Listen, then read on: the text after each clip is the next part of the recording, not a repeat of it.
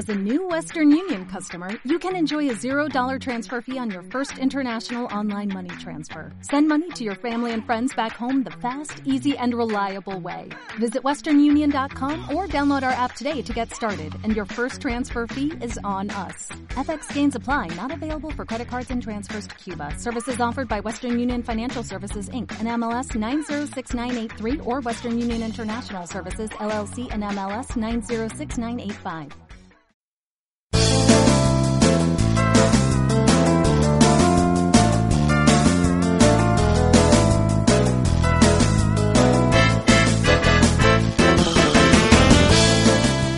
Saludos y bienvenidos a una nueva entrega de 10 minutitos del podcast del bidimensional.com. Saludo de parte de quien nos habla, Juan Pablo Cózar. Y hoy estamos aquí para hablar con Paco Montero de algo que nos habíamos prometido no hacer en lo que quedaba de temporada, pero eh, se acaba el verano, no hay mucha cartelera, estamos esperando reunir gente para hacer bromas más serios. Y hemos dicho, ¿qué hacemos una tarde de domingo? ¿Qué mejor plan que vernos Fénix Oscura y hablar de Fénix Oscura y X-Men Apocalipsis. Hola Paco, ¿qué tal? Pues nada, aquí estamos en plan tiraeta en el sofá, eh, edición en el sofá, ¿eh? Es de Sofa Edition, luego ya le metemos música en post pro, música Claro, de claro, y, y demás, sí, ¿no? sí, sí, sí, hombre. Y tenemos que decir que es la primera vez que una película de X-Men, incluidos los spin-off pochos de Lo ves no en mi caso, no la veo en el cine. Yo es la primera de X-Men que no he visto en el cine. Es raro porque tampoco está mucho en cartelera. Es verdad que ha sido una película que se llegó a plantear su salida directa a streaming y DVD con todo el mm, quilombo de Marvel y Disney con Fox y que te compro, que ahora no te compro y demás. Pero bueno, estuvo poco tiempo en cartelera. Tampoco es una película que más allá de cine de verano te la vayan a poner en la sala X ni en un sitio de No, no, reposiciones. eh, esto ya no vuelva a proyectarse jamás. De hecho, creo que la van a enterrar en un silo nuclear, ¿no? y hemos dicho, bueno, pues en un principio hemos pensado hacer Godzilla King of the Monster, pero yo no he podido verla. Y tú, tu resumen de la peli era que, Mi resumen de la película pues era aburrida. palabras literales, era una peli muy mongola. Muy mongola, era muy mongola. Era una película muy demasiado mongola. O sea, la, la- la primera de Godzilla que tiene momentos muy aburridos, pero se salvan porque está muy bien hecho cuando aparece Godzilla, aunque aparezca 12 minutos en toda la peli. Y tiene unas peleitas muy bien mm, hechas, pero es que esta es la tontería por la tontería. vamos. Pero bueno, algún día la podemos hacer, quién sabe. Bueno, más para adelante, un típico domingo tonto de estos Sí, un sofá edition de invierno. Claro. Con, con abrigo. con abrigo y con cafecito. Vamos a empezar rápidamente por X-Men Apocalipsis. En su momento ya hice podcast de Días del Futuro Pasado. Tengo vídeo de First Class. Tengo críticas de X-Men 3 de las primeras que hice en el bidimensional cuando estaba en Blogspot allá por el 2006, echando fuego por los ojos. Ha llovido, ¿eh? Ha llovido, ha llovido. Aquí donde lo ve el bidimensional tiene ya 13 años, tío. Eh, los tiempos en los que tú estabas en 20, yo estaba ahí Sí, sí, haciendo sí. Una, una crítica cada tres meses porque era un vago. Dentro de dos años hacen un Funko tuyo ya, ¿eh? y otro de Paco, el experto en la materia. Eh, bueno, Días del Futuro Pasado era la del 2014, en 2016 sale X-Men Apocalipsis. Película muy anticipada porque junto con Magneto, quizá el villano más reconocible de los X-Men están Magneto, Mr. Siniestro Y Apocalipsis. y Apocalipsis. Sí, sí, sí. Y era un personaje que se venía hipeando... Bueno, y los centinelas, pero ya habían salido. Sí, pero bueno, los Centinela tampoco tienen una personalidad, pero son como... Pero claro, Apocalipsis era como el, el siguiente gran villano, ¿no? Como el. Thanos de esta tal. Y algunos dirán, ¿qué pudo salir mal? Tengo que decir que no tiene mala puntuación en, en IMDB, tiene un 6,9. A mí la peli es un 5 raspadísimo. Sí, para mí también. Y vamos a ir por partes rápido del reparto, porque luego a mitad se repite. Eh, podemos decir primero que en dirección está Brian Singer, director de X-Men 1 y X-Men 2, mm, sospechosos habituales, Verano de Corrupción, de la que hablaremos algún día. Eh, persona con una imagen pública en Hollywood bastante turbia Muy turbia. y responsable de que esta franquicia se haya ido a la mierda después de que Matthew Vaughn la resucitara en Días del Futuro Pasado. No, en First Class. First Class. Efectivamente, en First Class resucita, luego este se apunta a Días de Futuro Pasado y digamos que todo el avance que había hecho Matthew Vaughn en limpiar todo lo que había pasado antes para empezar de nuevo, lo, lo tira por tierra, ¿no? Solo queda el reparto. No vamos a hablar más de Brian Singer. De Simon Kimber es el guionista. También hablaremos luego de dirección porque es el director y guionista de Fénix Oscura. Como director fue su, su debut es Fénix Oscura. Como guionista tiene cosas como Jumper, Los Cuatro Fantásticos de 2015, eh, esta propia película. mm, pf, luego ha trabajado mucho tiempo como script doctor, que es lo que hacía Carrie Fisher, de me das un guion y te arreglo lo que falla y tal, pero de películas como Electra, Catwoman, Los Ángeles de Charlie 2, ¿sabes? Todo bueno, ¿no? Todo calidad. Claro. Y Este tipo llegó a tener una imagen en Hollywood de, de tipo pepino, ¿eh? Pues no sé en qué O momento. sea, no, sé, luego, en producción sí es verdad que produce guay, tiene cosas guay, pero vamos, como es, lo que es creativo es mm, prácticamente nulo, ¿no? El reparto yo... ¿Qué vamos a decir de James McAvoy? Nada que objetar. Eh, Phil sale en expiación. Creo que es uno de los grandes actores de su generación. Va a Sí. ahora en la segunda parte de It. Luego está Michael Fassbender. Lo otro, mismo... Otro máquina. Otro puto máquina. Otro máquina. Aunque venía a menos, ¿eh? Últimamente Sí, ahora, y ahora, y ahora haremos un resumen rápido de las interpretaciones, pero estoy yendo como pum pum fuera. Eh, sí que venía menos, pero vamos, mm, lo reconoceréis. Pues, yo creo que la primera vez que lo vi fue en Malditos Bastardos Hmm. y luego En pues, Shame. en Shame, en, en las Alien Covirán y Prometheus y toda esta roña, ¿no? Jennifer Lawrence, que le pasa un poco lo mismo Hmm. ganadora del Oscar por Silver Lining Playbook, peliculón. Una, la actriz de- que hace de Katniss Everdeen en la saga Los Juegos del Los Hambre. Juegos del Hambre. Y que en en la saga X-Men, aparte de la primera, mm, actúa sin ganas. Luego está Nicolas Holt, que bueno, Nicolas Holt yo O sea, creo que es él, le, él le pone, él le pone... Le pone ganas, pero es como más flojito, ¿no? Es el chico de, de un niño grande, la película de, De Hugh Grant. de Hugh Grant. Aparecen más Max Fury Roa, de Memorias de un zombie adolescente. Pero bueno, está aquí haciéndose su carrera, no ha hecho ahora hace poco de Tolkien. Le pone ganas, pero no está al nivel de, de los tres anteriores. El que hace de la bestia, no de la de Disney, sino de la bestia azul.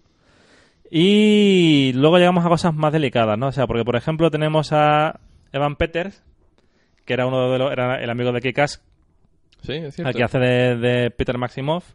Y Kikas hacía de Mercurio en la era de Ultron. O sea, son el equipo corre-corre. ¿Qué más teníamos? Teníamos a Rose Byrne, que estaba estupenda como Moira McTaggart, personaje desaprovechadísimo fuera de, de First Class. Lo mismo, aquí no tienen papel casi. Es que ni, ni recuerdo para Direct- directamente luego en Fénix Oscura ni aparece. Hmm. O sea, un personaje Es maltratadísimo. que de una película a otra se olvidan de personajes, Sí, sí, hacen así, Porque, ¡pup! fíjate, en, la, en, en esta misma aparece Júbilo y, y, y en, en Fénix Oscura ni se la ha olido, ¿sabes? Eh, En Fénix Oscura no iban a salir en principio ni Magneto ni, ni Raven, pero dijo Jennifer Lawrence al final, bueno, es que no quiero que pase como, como la hermana de, de Laura Winslow o un personaje de una serie en la que salía Ron Howard a los 70 que de un día para otro desaparece y nadie sabe por qué, ¿no? Pero es que el resto da igual, o sea, aparecen, vienen, se van, nadie se preocupa, total, cosa incoherencia de lo que tiene una franquicia moribunda cuyo único sentido tenía ya era que Disney lo cogiera, como Disney se la lleva por las bravas, para todo, con todo el negocio, bueno. ¿Quién más? Teníamos aquí debutando a, a Sophie Turner, a Sasha Stark. Sa- Sansa, perdón, he dicho Sansa, Sasha. Sasha, Sasha Stark es la versión porno de, de Sansa, ¿no? Haciendo de Jean Grey, a Ty Sheridan haciendo de Scott Summers, que son como versiones jóvenes que no terminaban de cuajar en la peli anterior. Mm. Eran un poco niñatillos, las aventuras de niñatillos en apuro. Todo mal. Y, Teenage Mutant Ninja Turtles. Turtles. y me he dejado a Oscar Isaac, actorazo, actorazo que sale en Drive, que es po, po Doraemon en las nuevas de, de Star Wars, en Ex Machina, Tiene muy buen papel en máquina, sí, sí. en, a propósito de, de Will Lewis, o sea, tiene un, es un tipo al que yo respeto en... Tiene papeles en el multiverso de Spider-Man, o sea, da igual. Lo miras y no para de trabajar el tío, el tío es muy bueno. Aquí es el villano, aquí es Apocalipsis. Un Apocalipsis que está al nivel del malo de Power Rangers, la película de... Sí, Uf, de Iván Oce, ¿no? Se sí, llamaba. Van Oce o algo así. es todo bastante lamentable. Y ahora a nivel interpretativo, resumiendo, estoy dando aquí un monologazo. Yo, yo, yo no sé por qué tiraron por ese diseño de por ese diseño estético del personaje, porque yo he visto ba- bastantes concept art de, de lo que querían hacer y tenían cosas muy guapas, Brian tío. Singer. Estoy seguro que es Brian Singer. Brian Singer y su estética de mierda. puto Brian Singer. Que a nivel interpretativo, mm, Apocalipsis es lamentable. Es una película que se ve que hicieron por obligación todo. Ves a, a Fassbender sin ganas, ves a Jennifer Lawrence sin ganas de actuar, Oscar Isaac con el Blandy en la cara, Olivia Munn se nos ha olvidado que hace de Psylocke, Sí, de hacer de de Psylocke. Mariposa Mental, con un diseño de vestuario que parece que ha salido del salón del manga de Getafe. o sea, todo en general es como estética como cutre, tío, es como barato. Mm. Y el acting, el único que le pone un poquito de ganas es James McAvoy. Pero y porque tampoco. él, incluso sin ganas, es bueno. Claro, pero los otros están ahí como diciendo, mira, señor Fox, quiero terminar ya, que tengo una peli seria que hacer, dame mis billetes, que yo no sé, o sea, que estoy aquí atado por contrato. No, y que seguramente también leerían el guion y se darían cuenta de que eso era una chufla, tío. Porque es que, joder, las anteriores, macho, excepto la decisión final, De Simon Kimber, por tienen, tienen, tienen guiones que están bien, tío. Tienen sus tramas, tienen, tienen personajes buenos y tienen enemigos que tienen ciertas motivaciones. Pero aquí Apocalipsis viene para, ah, yo quiero destruir el mundo, yo quiero que los mutantes sean lo único que hay, sin más, ¿sabes? Y yo, yo, creo que leerían los guiones y dirían que yo, esto es una puta mierda, aquello, las anteriores estaban mejor, ¿sabes? Y por eso estarían ahí sin ganas. Y me acabó y pues yo qué sé, estaba ahí el chaval que, que es bueno, simplemente Mm. es bueno, él es bueno, él actúa bien hasta durmiendo. Durmiendo, ¿no? se hace bien el dormido. Eh, resumen de la película, tampoco hay mucho que resumir, es lo que has dicho tú. eh, un día despierta Apocalipsis, que era un mutante primigenio al que adoraban como un dios en el antiguo Egipto. Se queda atrapado en una pirámide porque, no sé, parece como de los antiguos astronautas, ¿sabes? Los programas estos de los aliens, tío. Sí. Y se despierta en los, en los años 80 y se mm, propone reconquistar el mundo. Como siempre, Magneto está. Ah, no, ya, ya me he retirado de ser malo. Pero vuelve a ser malo. Pero vuelve a ser malo porque a. Magneto siempre le pasa algo malo. Claro, entonces todo vuelve a ser malo. Eh, empiezan a meter personajes que por cronología no encajan con las edades que deberían de tener. Como Ángel. Como Ángel, como mm, Rondador Nocturno. Que no habría problema si no hubiese existido Días del Futuro Pasado. Mm, Días del Futuro, o sea, es otra línea temporal diferente, es otra historia, es un reboot. Da igual, pero como ya me lo has metido, que son como la misma continuidad, solo que cambian las cosas que pasan, error. Total, eh, es una peli. vamos a acabarla antes de lo previsto, yo creo, Apocalipsis, ¿eh? Es que tú vas muy embalado.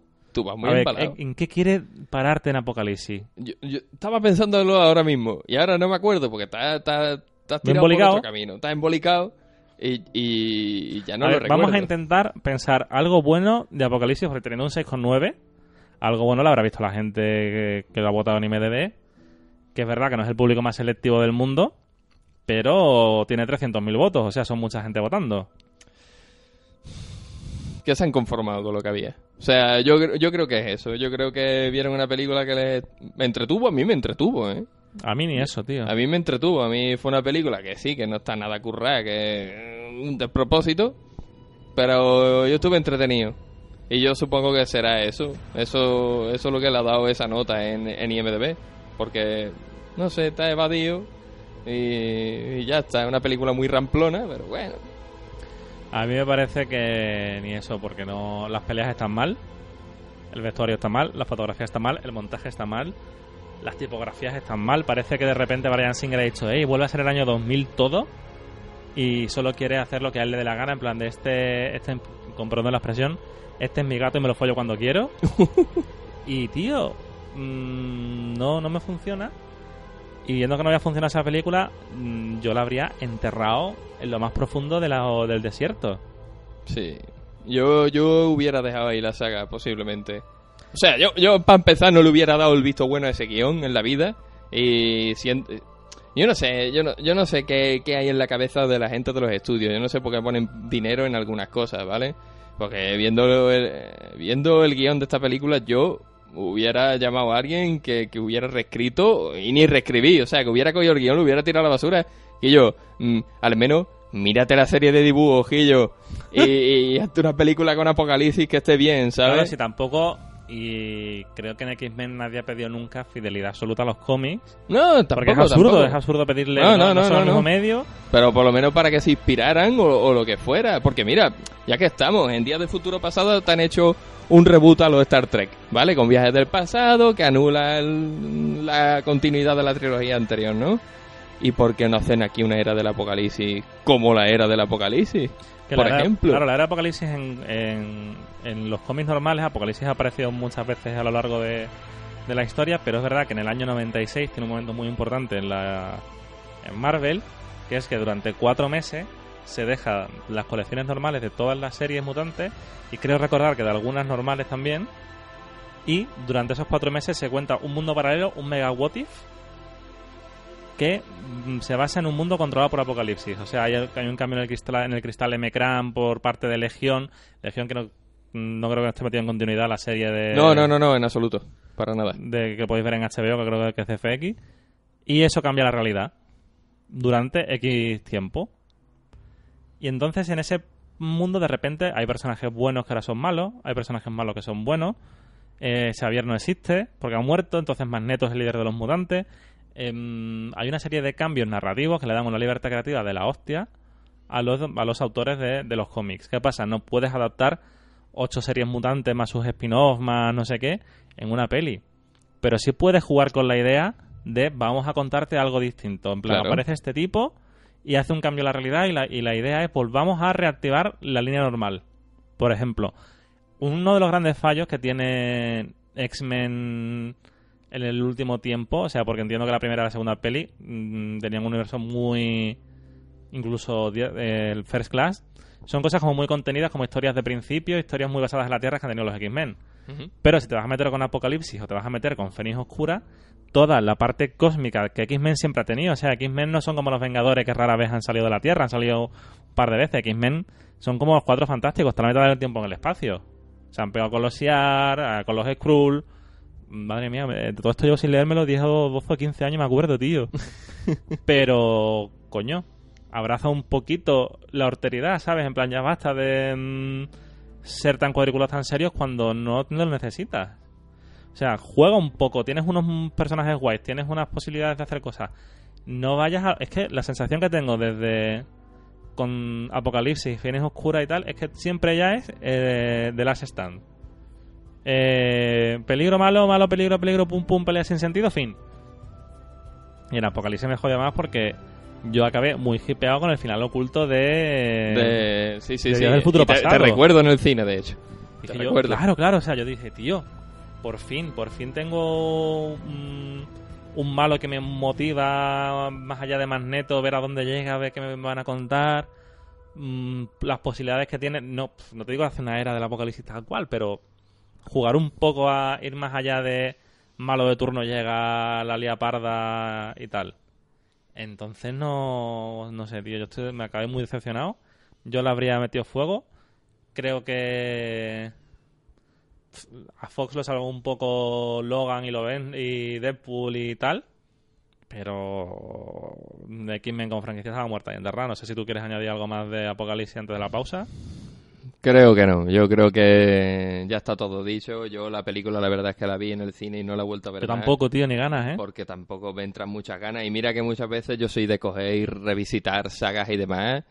Y, yo me las veo, ¿sabes? Pero incluso me veo Parque Jurásico 3 cuando me revisito Jurassic Park. Sí, ¿sabes? bueno, te puedes Transformers 4 y 5.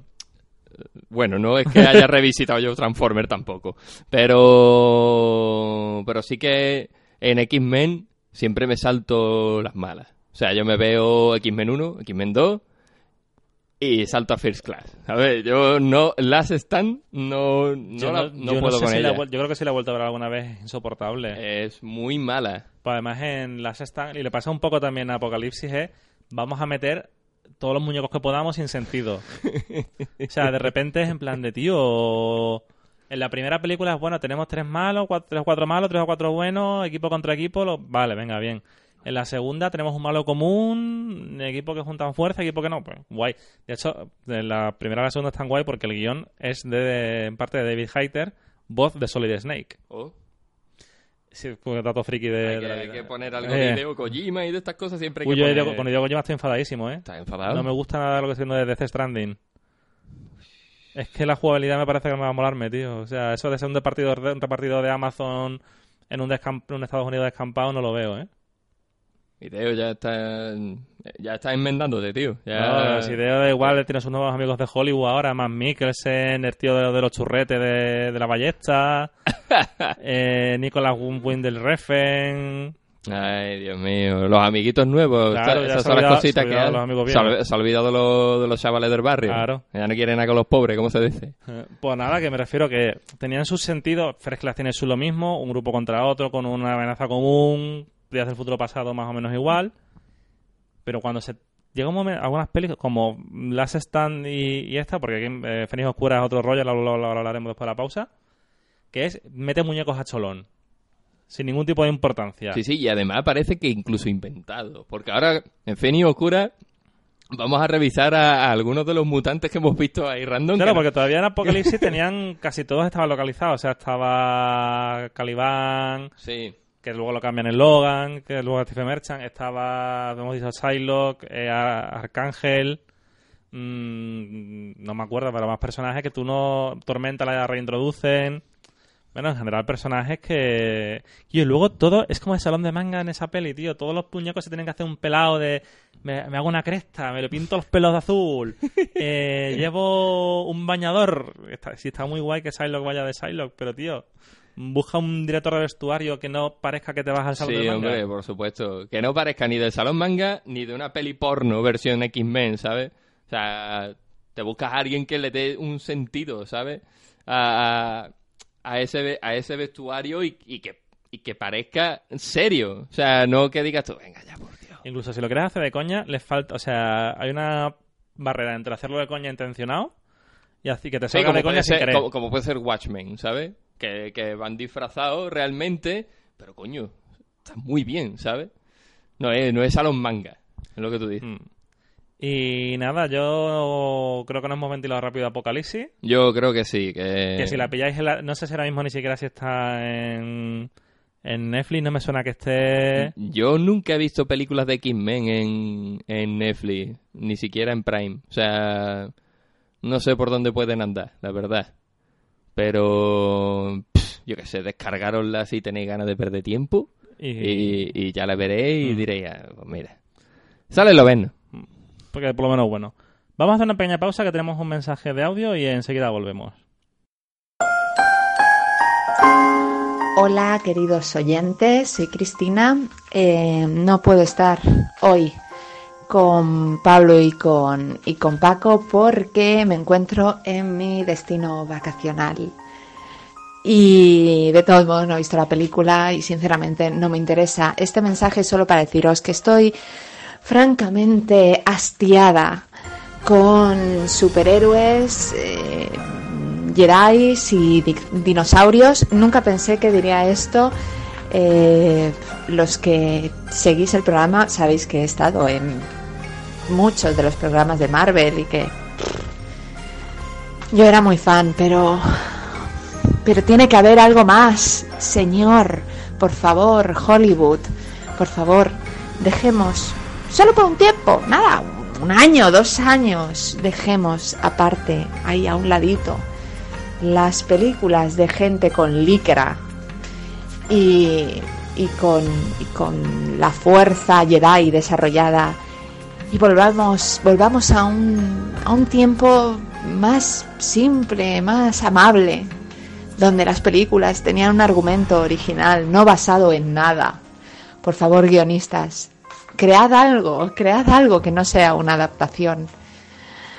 Esto es todo lo que, lo que puedo decir, más allá de que, de que Apocalipsis ya me pareció un ñordo. ¿Se llama Apocalipsis? Pablo, por favor, corrígeme si me equivoco. Y, y que los X-Men están muertos para mí. Muertos, muertos y muertos. Y ya está. Y si habláis de, de quién va a ser el próximo Lobezno, por favor, Lobezno tiene que ser Daniel Radcliffe. Y ya está. Y esto es todo lo que voy a decir. Punto. Bueno, Paco, después de estas durísimas declaraciones de Cristina Pamplona, primero confirmar que sí, que como hemos estado hablando hasta ahora, el anterior era Apocalipsis.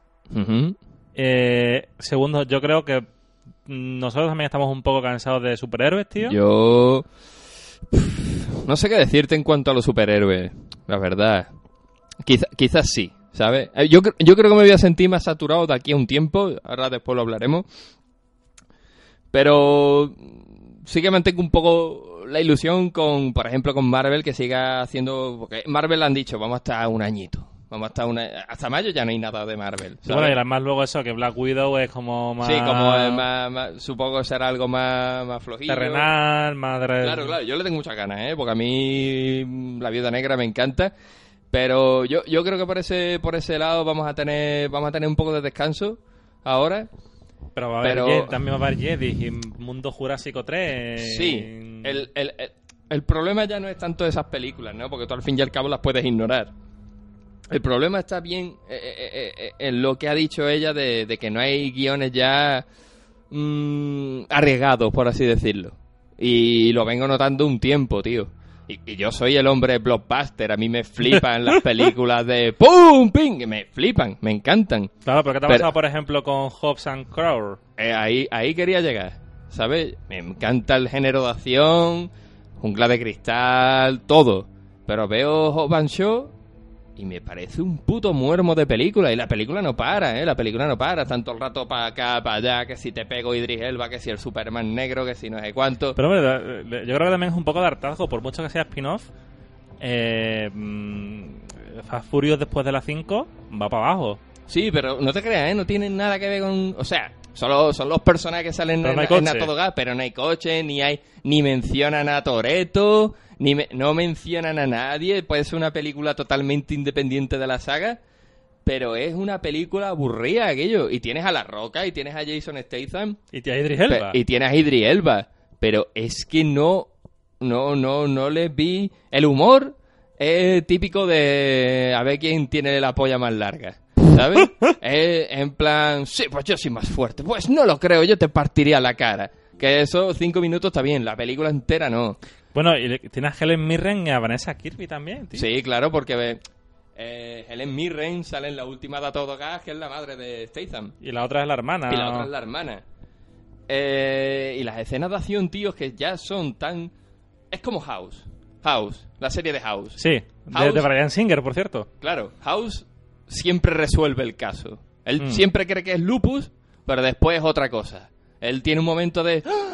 ¡Ay, no! Si es que en verdad lo que tiene es un trocito de la puntita de un palillo de dientes metida en el intestino. Y, y él lo salva, él salva la situación. Pues aquí pasa lo mismo. Aquí todas las putas escenas de acción son... eh, que, que- los protagonistas no sufren ningún tipo de daño, tío, y hacen cosas súper locas como tirarse de un edificio y cosas de, de esas, tío, y son seres humanos, ¿eh? Y, no tienen ningún momento de sufrimiento, ¿no? No pasan por ningún tipo de trauma, ¿sabes? Ellos lo hacen todo perfecto, salvan el día y se van a, su casa, ¿sabes? Y me acuerdo, por ejemplo, de Casino Royale, cuando, cuando Matt Mikkels eh, pilla, pilla a Daniel Craig y empieza a darle los huevos con, con, la, con, con la cosa esa, tío. Yo qué sé, tío, son, son películas que, que... Como John Wick. John Wick John Wick me mola, ¿sabes? Pero llega Yo un momento en el que tanta puta perfección de John Wick me saca de la película, tío. Pero ¿puedes fallar alguna vez un disparo, chiquillo? Que siempre acierta, ¿sabes? es por lo que dejé de ver la Fórmula 1 cuando me enganché. Siempre ganaba Fernando Alonso. Que yo, yo qué sé, deja ganar otro, tío, alguna vez. Me aburre, chocazo. me aburre, me aburre que todo salga perfecto. Quiero que algo salga mal alguna vez. Y, y lo veo lo veo en las películas de acción, tío. Eh, deberían arriesgar un poquito más. Deberían hacer personajes más humanos, arriesgarse en ese sentido, en volver a hacer un John McClane, pero un John McClane de la primera parte, no el John McClane de la, quinta. ¿sabes? Mala es la quinta, tío. Hay que arriesgar, hay que arriesgar, porque ahora mismo la gente va al cine en masa, le suda la polla, pero llegará un momento en el que yo supongo que la masa de gente que puedes mirar por encima del hombro, seamos sinceros, llegará un momento que incluso esa gente se va a hartar, ¿sabes? De, de ver este tipo de películas. Bueno, pues después de esto vamos a volver a una película que no arriesga nada, una película que vive de, de- de los restos del pasado anterior y de mm, eh, una fórmula que en algún momento funcionó, unos personajes que ahora nos parece mentira porque los Vengadores, como Dios, los Vengadores, los Vengadores no eran nadie cuando nosotros éramos chavales. Estaban bien, pero lo que realmente lo petaba allá por principio medio de los 90 eran los X-Men. Los X-Men con su serie de animación, con su Children of the Atom de Capcom reventando la, la, la recreativa, con su lobezno amarillo y azul. Y la- yo no me canso de decirlo, le podemos mucho odio a Brian Singer ahora mismo, pero Brian eh, X-Men 1 es uno de los pilares del cine de superhéroes. Sí, sí. Pero bueno, eso fue hace 19 años. Yo me acuerdo cuando fui a ver. Hostia puta, hace 19 años tenía yo 16. Qué viejo Sí, me tío, siento hace de repente. 19 años fuimos a ver X-Men y lo flipamos. 19 años, amigos. Somos muy viejos. Sí, Nos sí. vamos a morir ya.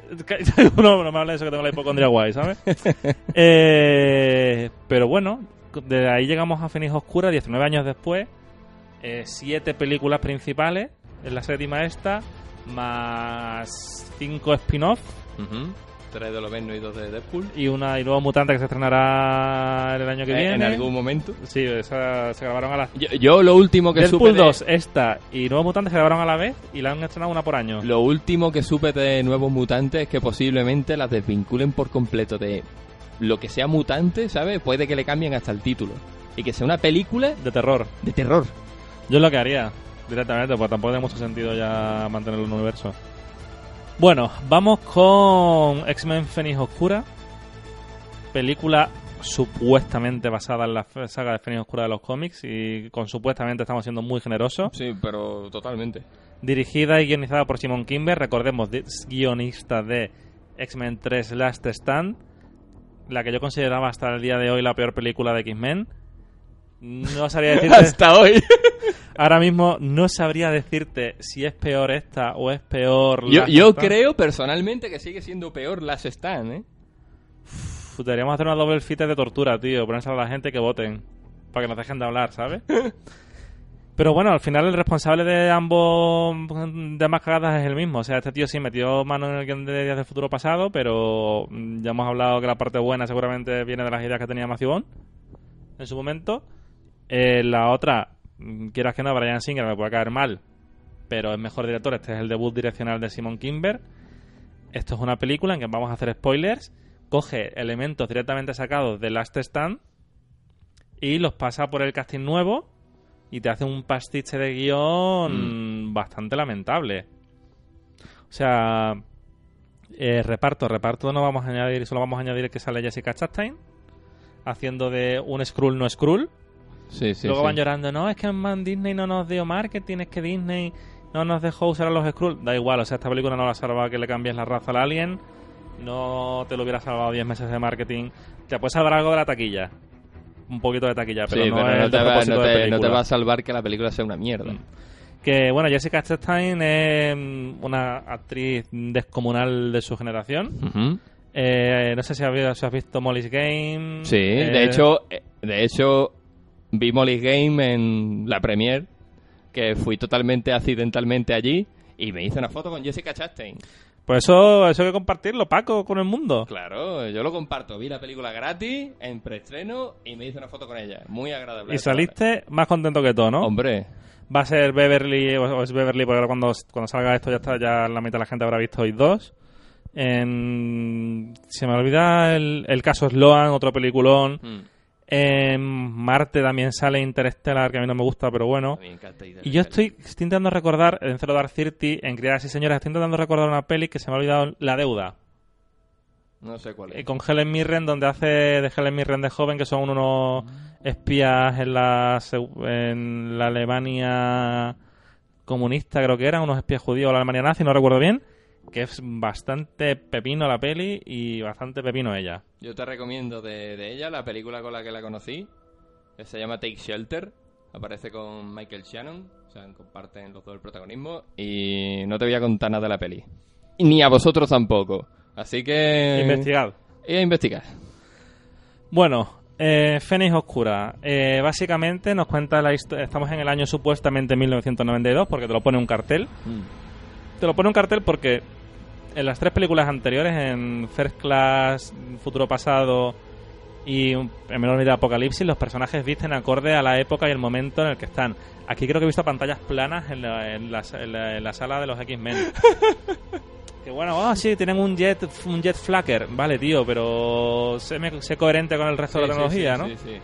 Eh, visten todos como podrías eh, mm, ver a gente por el centro de Madrid hoy. Mm. O sea, y no en el, en el tema de hostia, están los 90 Es que de son moda. vintage, no, no. No, no, no. está bien ambiental los Parece que van vistiendo como si fueran de pantomima full, ¿sabes? Mm. Con el chalequito y... O sea, de hecho, Magneto parecía que iba a votar a Ortega Smith, tío. Con la gabardina y el de esto negro, ¿sabes, tío? No, Está no. muy mal ambiental, la verdad. Jean Grey viste como la Jean Grey de, Fer- de Last Stand y yo. Ambiéntamelo bien, o sea, si quieres que sea los 90, Dazzler, que tú en un momento, hay un momento, es que hay un momento botellón, botellón mutante en los bosques de la mansión de Xavier. Sí, sí, que eso tiene que ser ultra peligroso realmente. Claro. Yo no sé por qué Xavier permite Permite- que haya botellón, En su patio. alcohol y- a los mutantes, tío. O sea, cuidado que la Civil War se, se- en los cómics se, se, se libró por culpa de, de uno que se puso a ser el idiota y se cargó un barrio entero.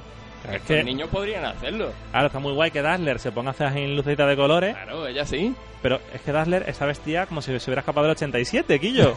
¿Sabes? Es todo este anacronismo loco. Tío, no hay, un, mm, no hay nadie vestido como Will Smith, en serio. No hay nadie vestido como Jerry Seinfeld. De hecho, No hay que nadie vestido como Joey es Triviani. que, es que no hay. No hay. Lo malo es que es principios del 92, ¿sabes? Entonces, muchas de las cosas que nosotros tenemos de los 90 gua- grabadas a fuego, creo que, que surgen a partir de. 94. 94 para adelante.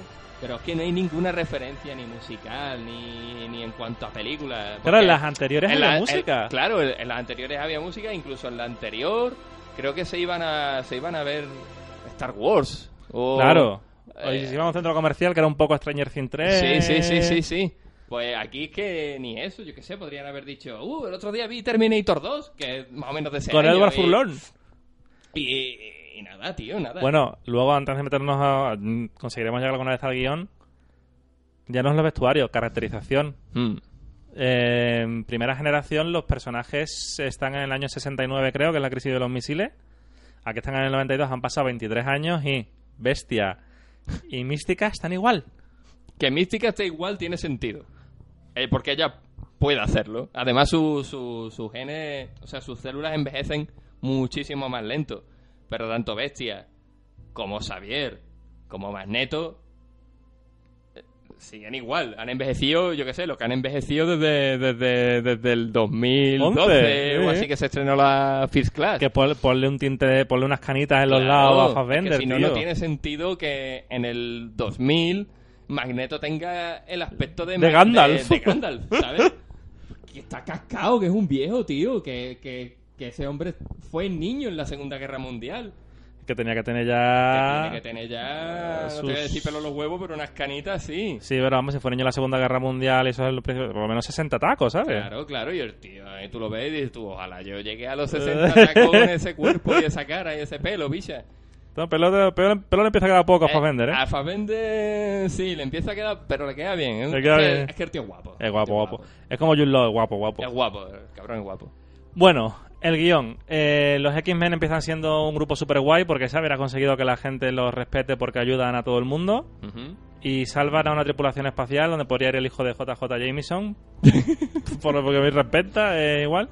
Y no sin que eso implique que Jean Grey se come una explosión de electroplasma del futuro o, o Una divergente. especie de llamarada solar rara se la ha comido. Se la Ahí, ha comido. ¡Pum! Topa ella.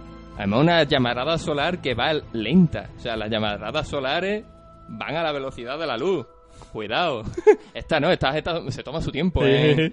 Eh, ya llegaré, ya llegaré. Llegaré. Eh, da tiempo a rescatar a los astronautas. Y básicamente toda la película gira en torno a Jean Grey se ha vuelto mala por este ente y todo esto afecta a los mutantes y tenemos que recuperar a Jean, pero por medio de estar los marcianos estos que poseen a Jessica Chastain y deciden que son los que van detrás de este ente cósmico y lo quieren para ellos. Eh, es lo que hablábamos antes. ¿Por qué no te has metido con los imperios galácticos? ¿Por qué no te has metido en una aventura, aunque sea en la Tierra, un poquito más espacial? O sea, tío, mm, abraza lo absurdo del universo de los cómics. No, no, es un ente serio. Intenta, intenta ir de serio y no, no, ni es seria, ni es de coña. Es aburrida, es lenta. Tiene una escena de acción que se salva. Sola- pero es que creo que solamente tiene una escena de acción directamente. Es que el resto de la película es Gente que se mira y pone la mano así. Exactamente, gente que se mira, competiciones de ver quién levanta un helicóptero y quién no. Y. Y. "Ah, que me estoy convirtiendo. Y lagrimita por aquí, yo te mentí. Y libérate. Y. Magneto otra vez que, que se ha rehecho su vida, se la vuelven a liar. Es verdad, se ha hecho hippies, ha ido a una isla que le ha cedido el gobierno con unos cuantos mutantes. Genosha, ¿eh? Está. La, la, la mar de. La reserva, una reserva como los indios. Exactamente, hay un mutante que domina sus trenzas Sí. y te parte la cara. Eso es otra, los malos de esta película. Bueno, los malos, los de la hermandad de Magneto. ¿Quiénes son, tío? ¿Rastaman y Mujer Rapada? Y mujer rapada que, que es radio, es una radio. Y además yo creo que ella y él, o sea, que Magneto y ella tenían algo. Sí. Porque cuando muere se miran así. Y... ah, Claro, pero no Magneto, me desarrolla- da pena Magneto. No desarrollan nada. eh, la relación Scott-Jean mal. El acting de todos. O sea, en esta no salvo ni siquiera a, a Macaboy, ¿eh? Están Yo, todos desganados. Más o menos. Macaboy que lo- le salvo, tío. O sea, me ha, me ha parecido convincente lo que ha hecho, ¿sabes? No sé. Nicholas Holt está para darle con una babucha a sudar la cara, tío. Pero bueno, eh, cosas que hay que comentar. Eh, se nota mucho que Jennifer Lawrence no quería salir de la peli. Para que no le pasase, no sé si lo hemos dicho antes, sí, ¿no? Lo de que no le pasase una, una hermana de Laura Winslow. Bueno, si no lo hemos Ah. dicho, lo repetimos. Es verdad, Jenny, es verdad, sí, sí, sí. Que no iba a salir, pero dijeron, bueno, para que la gente no diga qué ha pasado con el personaje, pues algo.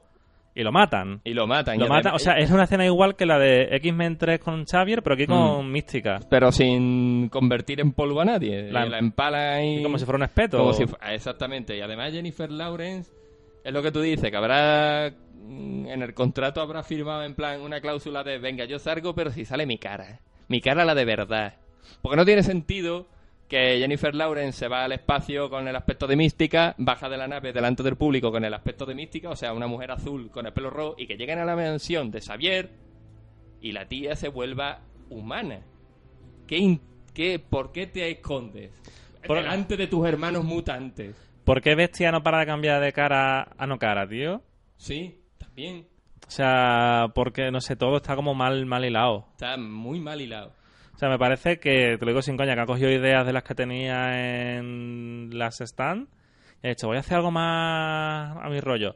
Y este tío no deja de ser el guionista de Cuatro Fantásticos de 2015. Porque las de Mark Frost te pueden gustar más o menos, pero como peli para chavales, son entretenidas. O sea, tú las ves, no te aburre, no es... No te cambia la vida, pero es como un Spider-Man de Raimi de, eh, pues para echar el rato, pues mira. Es lo oscuro por lo oscuro, intent- un- intenta una introspección de personajes que no consigue. Porque es como de repente lo de no, vamos a hacerlo. El tipo dice, no, no voy a centrarme en el cómic tanto con- para profundizar los personajes. ¿En qué personaje profundiza? Si esta- es todo lo que parece que están tirando líneas. Pum, pum, pum, pum, fuera. Sí, sí, sí, sí. No sé, yo. Yo he acabado. Yo te lo digo en serio, no sé si es peor incluso esta que las están, ¿eh? Yo le estoy dando vuelta. Y eso que tiene música de Hans Zimmer. Sí, y la banda sonora para mí es... Es lo único salvable de la lo único peli. salvable al 100%. Eh, Me, me estaba gustando desde el principio y no sabía ni que era Hans Zimmer el que estaba detrás. Pero te... la verdad es que hay un fallo gordo de continuidad en todo esto. Me estoy acordando ahora de que cuando Jean Grey se carga Apocalipsis, es Fénix. No me acuerdo yo de eso. Es Fénix. Ella hace boom, crea como una especie de onda expansiva rara que desintegra Apocalipsis y la miran. La cámara le hacen un zoom, a- un traveling, ya no me acuerdo muy bien. Y lo que sale es un Fénix. Ella es Fénix cuando se carga Apocalipsis. ¿Quién pollas es la puñetera entidad del espacio que dicen que es Fénix? O sea, si ya estaba ahí. ¿Pero esto qué es? Esto es ridículo y absurdo. Además, no recuerdo muy bien cómo van los cómics, porque yo sí me he leído la saga de Fénix. Yo me la leí en su momento y el tema es que van al espacio, no recuerdo por qué, y es verdad que supuestamente Jean Grey muere en una misión, pero de repente reaparece desde el fondo del mar y empieza siendo Fénix. O sea, vuelve y tiene más poderes, pero es algo gradual. O sea, el otro día lo hablaba con Cristina en Cementerio de Animales, el problema de las pelis es que según vuelven los muertos de los animales o las personas que han enterrado. En las pelis, sobre todo la última, ya directamente son medio zombies. En el libro es un proceso más gradual. En el cómic, eh, Fénix es igual, es más poderosa, tiene momentos en los que se le va un poco la pinza, pero no es Fénix oscura de la noche al día. Claro, yo es que recuerdo que tiene momentos en los que ella empieza a tener ensoñaciones de una vida pasada, que es con el Club de Fuego Infernal. Claro, Que porque... salen más Frost. Claro, y- lo del Club de Fuego Infernal lo han eliminado, lo de los Sears lo han eliminado. El tema es que la Fénix de la saga de Fénix Oscura ni siquiera es Jean Grey. Es Madeleine Prior. Y ahora diréis, ¿quién es Madeleine Prior? Pero ¿quién es Madeleine Prior? Madeleine Prior es un clon de Jean Grey creado por Siniestro Ah, para suplantarla y es la madre de Cable. Cable no es hijo de Jean Grey. O ya no sé luego si lo han recontinuado o cómo lo habrán hecho. Pero originalmente el hijo que lo tienen Scott y Madeleine Prior y lo mandan al futuro, que técnicamente es un hijo de Jean Grey porque es un clon. Pero... mm, pero tú sabes. Claro, o sea, yo no te digo aquí que me metas que es un clon. O sea, evidentemente si esto continuara, en la siguiente peli van a meter otra vez a, a Jean Grey mm, clonada o whatever y demás. Pero esto aquí lo han quitado en medio. O sea, aquí no tiene nada que ver con el cómic. Además no tiene por qué tenerlo, pero es un poco como lo de... ah, vamos a es como lo de Joker. ¡Oh! Aprovechemos que se llama Joker para hacer la historia de Paco, el payaso random, que monta el caos, pero no tiene nada que ver con los cómics, pero no sé qué. Aquí tiene un poquito más que ver, pero es como. mm, le está llamando Fénix Oscura, como le podría haber llamado mm, Rise of the Phoenix y que lo cantase Conchita Wurst la de Eurovisión.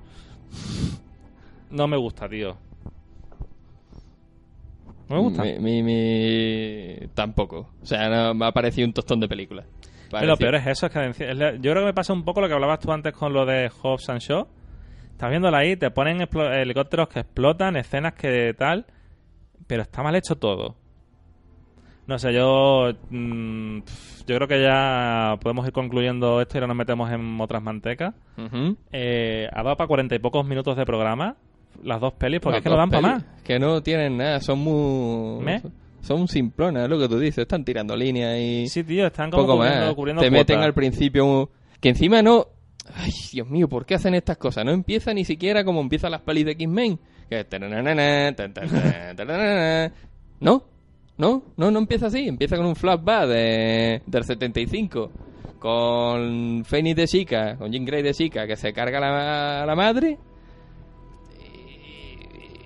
Claro, Y es- está, eso es otra cosa. Luego, cuando retoman el personaje de Jean Grey y Jean Grey, mm, vuelven a jugar con la idea de Fénix y que realmente Fénix siempre haya estado de alguna forma dentro de ella y cuando se rompen las barreras sale, lo cual explicaría lo de Apocalipsis, lo de que sea un poco como el rollo Son Gohan, ¿no? De pum, me enfado y sale o se me cae algo y sale. Pero es que en la película no te lo están explicando nada. La película es como, ah, viene un ente del espacio, te posee. ¿Por qué es tan poderosa Jean cuando no se controla antes? ¿Sabes? Cuando pierde el control. Eso no está nada desarrollado. Que simplemente parece que ha llegado un ser del espacio, le ha despertado algo y no te desarrolla si es por el, por el ente, si es por ella. La, la relación con Scott está mal. Mira que el pobre James Marsden eh, hacía lo que podía en, en las películas originales porque está claro que el protagio llaman. De hecho, yo he echado muchísimo de menos un Loverno aquí. Mm. Pero, porque además no se entiende mm, Días del Futuro, eh, Fénix Oscura sin Loverno por medio, es que en el rollo triángulo amoroso que tienen ahí entre los tres, ¿no? Pero, ¿por qué no me desarrollas las cosas? O sea, porque es el, tío, al final es eso, me estás contando lo de líneas, de, ah, tengo que ir del punto A al punto B pasando por C y que aquí pase una escena de acción. Son películas formulaicas. Sí, se han hecho, se ha hecho muy fácil hacer películas, tío. Se han hecho una plantilla y han dicho flashback absurdo, eh, reintroducción de personaje, muerte de actor que se le acaba contrato. y que quiere que se acabe el contrato. Bueno, y lo de, y lo de Van Peters, tío. Mercurio que sale en la peli, Hostias, por la cara. que Ni se me- lo quitan a los 10 Es minutos. verdad, tío. oh, vaya, eh, le ha dado un chocazo. Y se ha quedado, y se ha quedado ahí todo tieso. se ha quedado- Iba muy rápido, entonces se ha desequilibrado. La ha desequilibrado Fénix y se ha quedado muñeco.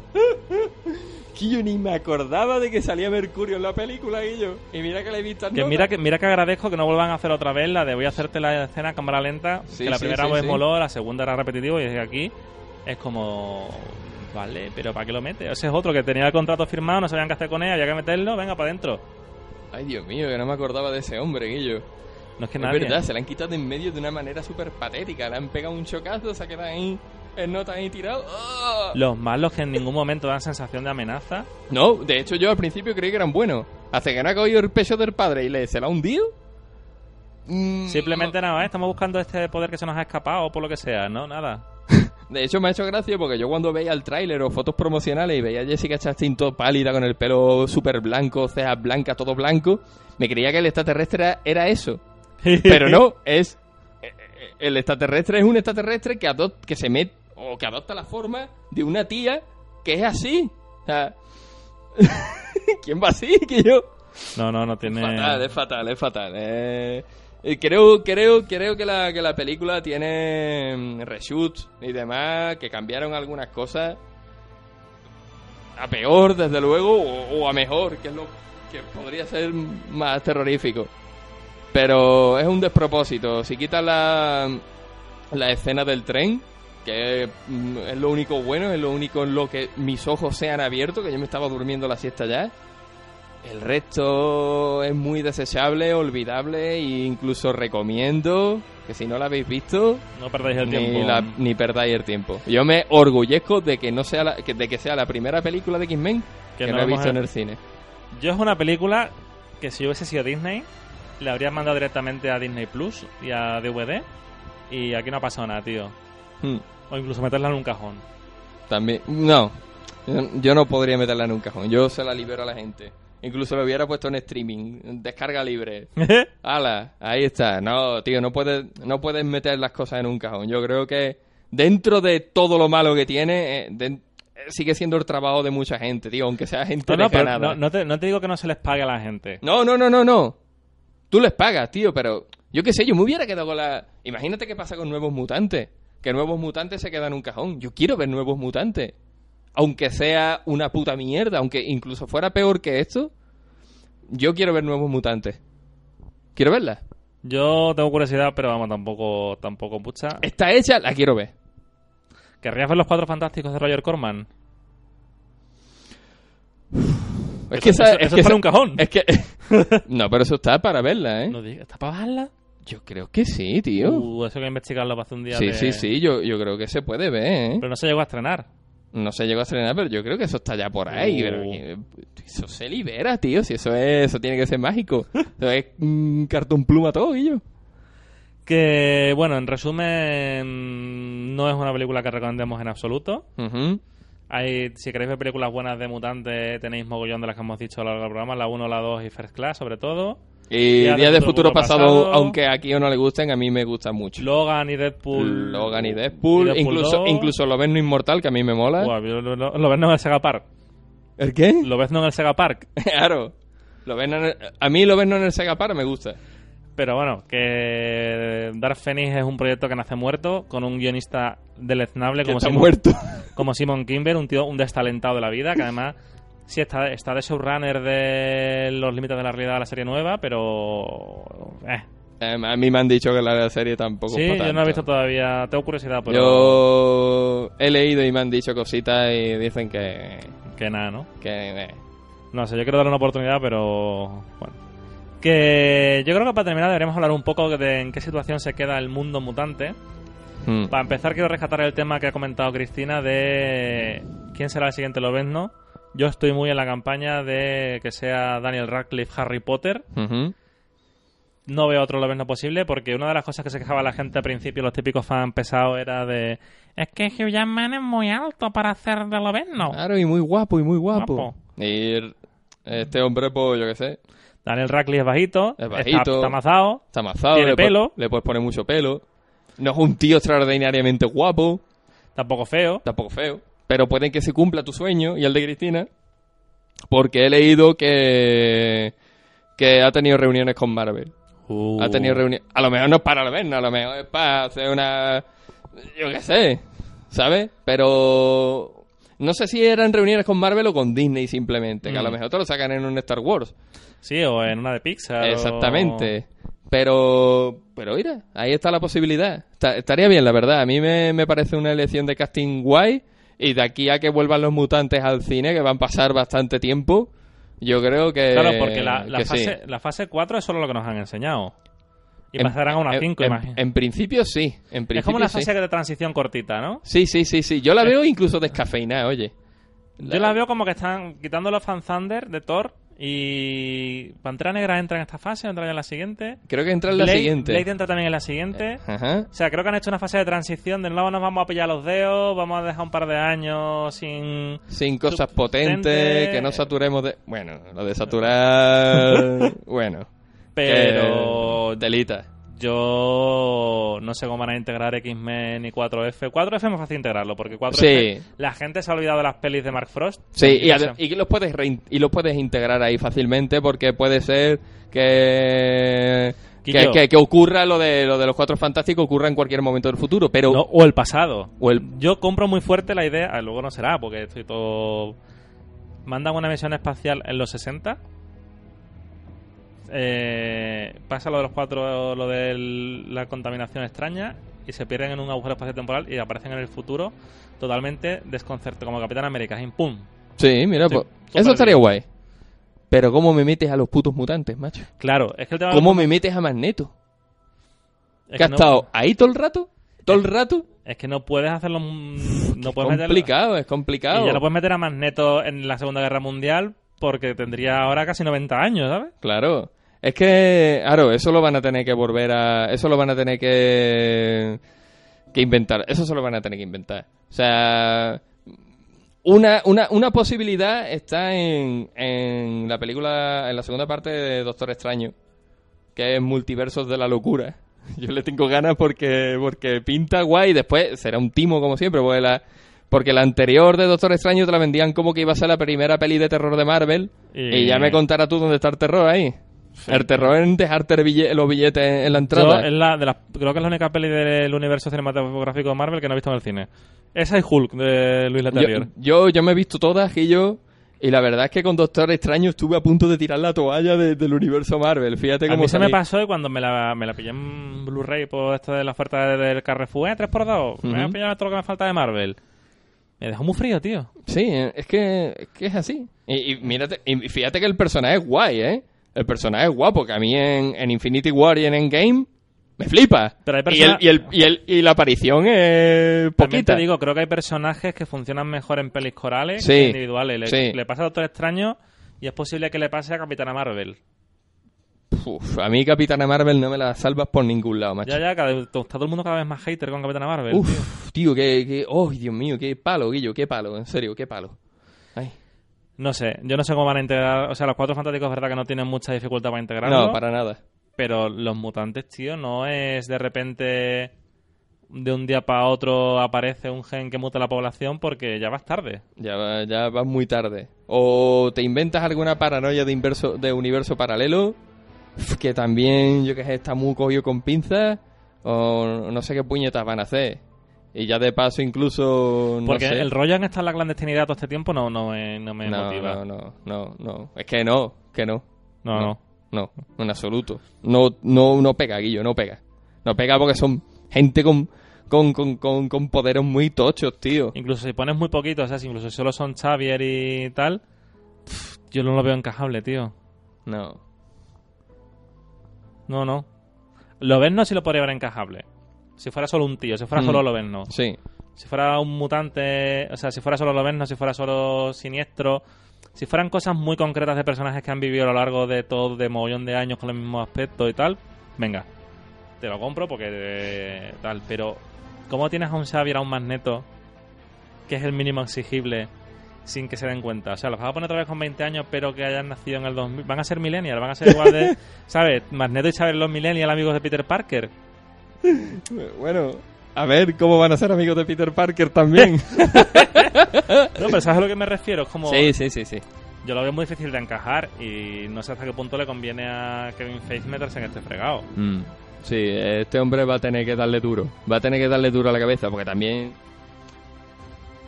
Lo que voy a decir ahora es un poco más estúpido, porque se puede encajar bien, pero es que dentro de unos años le va a tener que meter vampiros, Gillo, al universo Marvel. Blade. Va a haber vampiros, Gillo. O sea, yo, yo creo que, que en Doctor Extraño van a hacer algo. ¿Qué, opina- algo raro. ¿Qué opinas de Mahershala Ali como Blade? Pues oye, me llama a, mucho a la mí atención. me mola mucho, no, no me parece desviarse mucho del, del concepto Welling Knight. Que va, que va, que va. A mí me, me, me llama mucho la atención y además ya te desvincula por completo todas las series de Marvel de Netflix. Te las desvincula por completo porque él es Cottonmouth en, Sí. en Luke Cage. Sí, sí. Entonces ya te, la- te las quita, dicen, ah, esto, esto nunca ha sido del universo Marvel, fuera. A mí me gustaría que hiciesen un reca que hiciesen un re- que reutilizasen al casting y hiciesen sus propias series en, en Disney Plus. Pero contrato no pueden hasta dentro de no sé cuánto tiempo. Joder. Pero yo me quedé con la espinita de haber visto a Daredevil en en Infinity War, tío. Sí, tío. Es que incluso había Rumores. rumores y de tal que de que... en Tokio. Sí, no sí, sí, qué. sí, de que habían estado grabando cositas y demás, pero... No, nada, nada. Que va, yo creo que con todo lo de Disney Plus y demás, muchas cosas se quedaron ahí. También es verdad que, que lo que es la serie de Daredevil, Devil Cry. Devil Cry, no tiene no tiene el mismo tono que el universo Marvel. Es demasiado No. adulto, demasiado Sí, oscuro, muy violento. Es como la serie Marvel Knights. Mm, Es cómics para adultos. Claro, claro. Pero vamos, no sé, que nos hemos ido un poco del tema. Yo no sé si quiero ver más peli de X-Men, ¿eh? No en los próximos tres años. No, es que en los próximos tres años no vas a ver ninguna. O sea, yo creo que hasta mitad de década no vamos a tener noticias de, los de los X-Men. Yo- Mitad de década. Mitad de, los, que, mitad, que- mitad de los 2020. que yo, que vamos a tener ya cerca de 40 años. Y yo, deja de agobiarme, cabrón. No, no, no, no, es que vamos a tener 40 40, años, sé. tío. Que yo en el 2025 voy a tener 40 años. Y yo 41. Que yo soy un chavalito por dentro, tío. Yo soy un chavalito. Dios mío, qué, Viejóvenes, qué, qué tío. bajona me está dando, tío. Yo con mis calcetines del Capitán América. Ay, Dios mío. Ya, ya no me... Estamos fatales. Estamos... Y, to- y toda esta deriva por culpa de Fénix Oscura y de Simon Kimber y de su puta madre. Hijo de puta, es que tenemos que ir a por él, tío. Tenemos que ir a por él. La, la verdad es que, tío, no sé. Yo creo que todo esto se va a ir de madre. Dentro de un tiempo. A lo mejor no volvemos a ver a los X-Men nunca más. Porque. Es lo que he dicho antes. Yo creo que vas a llegar a un momento en el que vas a saturar a la peña. sí. ¿Sabes? Yo ahora mismo tengo muchas muchas ganas de ver lo que, va, lo que va a venir después. Yo tengo ganas de ver la película de Black Widow. Tengo ganas de ver Doctor Extraño. Yo Immortal no tengo ninguna gana, ¿eh? Eh, Immortals no me llama nada la atención. Es como la serie, la película esa que van a hacer que fue a una serie de mierda, la de los Eh, inhumanos. sí, la del inhumano, sí, van por el mismo rollo. Pero es que, tío, cuando salieron la- los, anu- los anuncios de series de Disney Plus en el de 23 ese de los huevos, que yo... Tío, qué A mí sí Hulk, a mí sí. Hulk sí me llama, ¿eh? Sí, tío, pero es que son como muchas series, mucho contenido de repente y que y que te lo vas a tener que ver, ¿sabes? Te lo vas a tener que no- ver. no porque me- WandaVision te las vas a tener que ver para ver Doctor Extraño. Y- Porque está relacionada una con otra. Y Winter Falcon. Claro, claro. Es que, joder, macho. Que yo no estoy para estos trotes. Me mola- A mí no me importaría que haya mil series de, de Marvel si no son obligatorias, tío. Claro. Pero vamos a llegar, o sea, va a llegar un, problema, un momento en que el problema será el que hay en los cómics Marvel, que dices, oh, vaya, voy a leerme esta nueva saga que se llama, eh, yo qué sé, El calcetín del infinito, ¿no? Una, una nueva, fran- una nueva historia. Vale, ¿y cuántos números son? Pues son... mm, va- ah, va- vaya, son el 1, el 2, el 3 y el 4 de X-Men, el 1, el 2 y el 3 y el 4 de Vengadores, el 3 de Capitán América, el 2 de Thor, el 1 de Hulk y un pequeño tag especial de Navidad de la Viuda Negra. O sea, vamos a llegar a ese punto, tío. Sí. Qué ridículo. Sí, sí, con películas y con, Con series. películas a pie de página como lo de, ¿sabes? Lo de los cómics Marvel de... Sí, sí, sí, Oh, sí. vaya, el otro día estuve... Me enteré que el tejedor había hecho el calcetín del infinito. Y pone bajo asterisco, ver número 223 de la serie El tejedor del infinito. Estamos llegando a eso, tío, que es Mm. Y... Es demasiado loco. Era muy innovador el tema del universo expandido. Ha salido bien. Ha molado. Pero deja de liarla, ¿eh? y de hecho, yo creo que la única solución de meter mutantes a corto plazo es empezar por Loberno. Loberno y además no con una peli propia, Loberno en la siguiente que se haga de Vengadores, meter un Loberno, meter el concepto de mutantes y luego ya li- lideran con él más para adelante, tío. No sé yo, no sé yo cómo puede salir eso. No sé, mucha desconfianza, pero eh, nos estamos, estamos quemados, tío, desde Claro, cero. es que no puede ser, tío. Es que yo estoy con Cristina. Hollywood. Dejad de, de, de haceros pajillos. Inventar cosas nuevas, cosas, eh. cosas, cosas arriesgadas, cosas que, que, que, que evoquen a la imaginación de las personas, tío. Nos estamos quedando todos planos, muertos. No Inertes por dentro. inertes por dentro, tío. Ya no hay nada así que tú digas, "Ah, hostia, tío. To- todo, Vaya. todo es un menú Big Mac. Sí, tío, es todo un menú Big Mac. Vas al cine, ves la película, hostia, qué guay, no sé qué. Alguna te queda más pozo que la otra, pero la verdad es que yo llevo mucho tiempo sin fliparme en el cine, ¿sabes? ¿Has visto Booksmart? ¿Cuál? Super empollonas. Quiero verla. Quiero verla. Eh, quiero no sé si siguen en cartelera o no. Hasta hace poco en el cine del Socibus. Eh, muy buena, ¿eh? Pero... Y chicos buenos también Ah, bastante sí, bien. Eso sí, eso sí lo he visto, eso sí me gustó Eh, bastante. Pero estamos otra vez en manos de decir, tío, nos están salvando las comedias un poco más... No llegan a ser indies del todo, pero una cosa Pero es intermedia. que la, la cosa es que lo mejor, lo que más podemos rescatar a fin de año para hacer el recuento, va por ahí todo, tío. Sí, sí, va sí. por ahí todo. Yo te puedo decir que a día de hoy, si tú me dices, Paco, ¿cuál es tu película favorita del 2019? Paco, ¿cuál es tu película favorita del 2019? no sé cuál es. Pero ni siquiera Midsommar, Ni siquiera Midsommar. Es que no sé cuál es, tío. ni siquiera Once Upon a Time in Hollywood. Podría entrar En un eh, top. En el top. Pero tres. no, pero no sale. Yo no salí, por ejemplo, ya hablaremos cuando lo hagamos, no salí como de Django ahí. ¡Buah! ¡Django!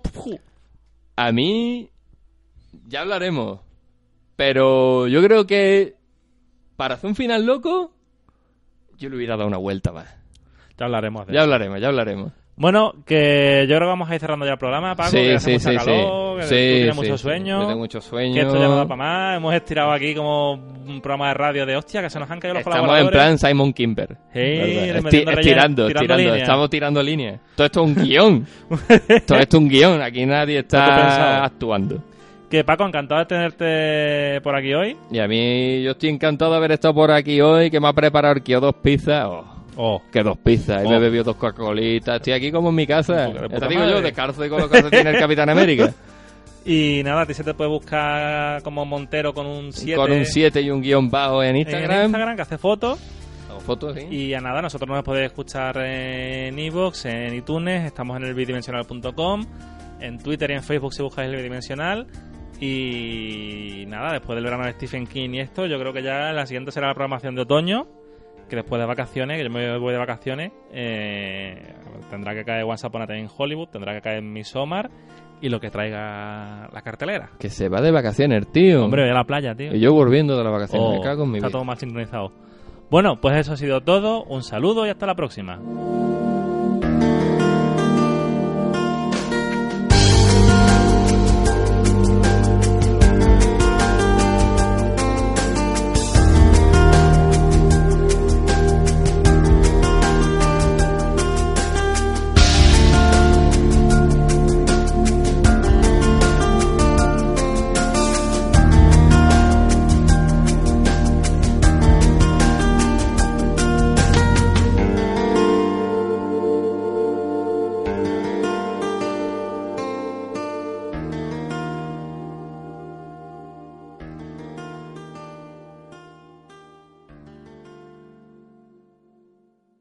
¿Te preocupas por tu familia? Entonces, ¿por qué darles solo huevos ordinarios cuando pueden disfrutar de lo mejor? Eggland's Best, los únicos huevos con ese delicioso sabor fresco de granja, además de la mejor nutrición, como 6 veces más vitamina D, 10 veces más vitamina E y 25% menos de grasa saturada que los huevos regulares, además de muchos otros nutrientes importantes. Así que, dales los mejores huevos. Eggland's Best, mejor sabor, mejor nutrición, mejores huevos.